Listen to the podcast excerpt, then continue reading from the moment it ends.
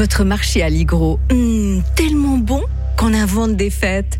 Alligro.ch vous présente Radio FR, un jour, une histoire. Alain-Jacques Tornard.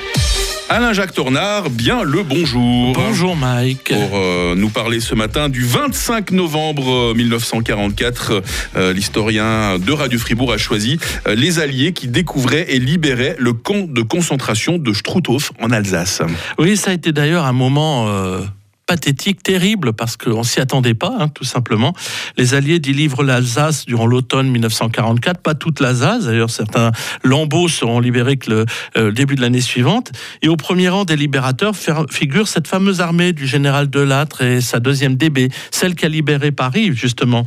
Euh, là-dessus, il y a en fait les services de renseignement qui transmettent aux Américains des photos aériennes qui montrent une concentration inhabituelle de bâtiments à 50 km de Strasbourg, dans les Vosges, sur la commune de Natzwiller, au lieu du Le Struthof.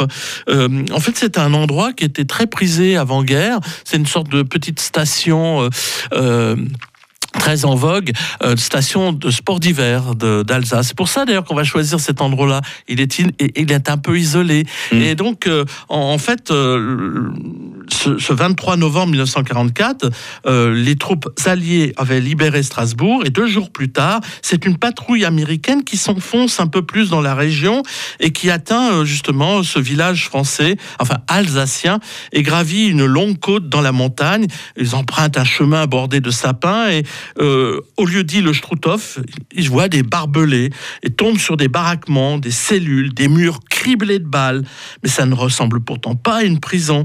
À quoi avait bien pu servir ce lieu.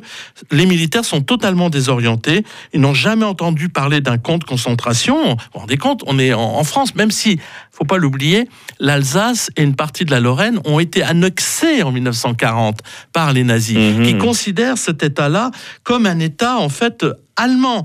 Et euh, en fait, euh, c'est pour cela qu'ils décident, les Allemands, de créer un camp de, tout simplement de déportation pour les ennemis du Troisième Reich. Et donc, ce fut le seul camp de concentration sur le territoire français, où près de 22 000 déportés vont perdre la vie, Maï, quand même. Hein. C'est parce qu'en fait, il y avait, euh, il y avait une, une carrière de, de pierre qu'on voulait utiliser, d'ailleurs, pour refaire Berlin. Donc, on utilisait cette belle carrière de pierre, puis bien entendu, pour avoir des gens qui travaillent sur place. Il fallait surtout avoir des, sortes d'esclaves, d'où mmh. l'utilisation euh, tout simplement de ces déportés. Et en plus, ça permettait à ceux qui les gardaient, les officiers, de bénéficier de toute une infrastructure, puisqu'il y avait une ferme, un hôtel, une, une, auberge, et même une petite salle de fête, des fêtes. Donc euh, c'est pour cela que le Struthof démarre en, en 1941, et avec 300 députés, déportés communistes allemands et autrichiens.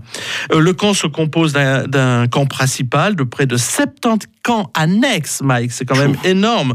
Euh, au total, donc, 52 euh, 000 prisonniers vont, y séjourner. Et euh, l'endroit est d'ailleurs pieusement conservé depuis. C'est un lieu de mémoire où passe régulièrement des classes de collège, y compris suisse. Mmh. Euh, je me souviens, avec l'université de Fribourg, on était allé euh, sur place et mon fils y aussi y allait. C'est moins connu qu'Auschwitz, mais c'est quand même un lieu de mémoire. Oui, hein. c'est pas un camp d'extermination, c'est un mmh. camp de concentration. Alain Jacques Tornard, on va vous souhaiter un, excellent week-end et vous allez revenir euh, lundi pour évoquer une double date anniversaire pour l'Albanie. Nous serons le 28 novembre. À bientôt, Alain Jacques. À bientôt. Bonne fin de semaine.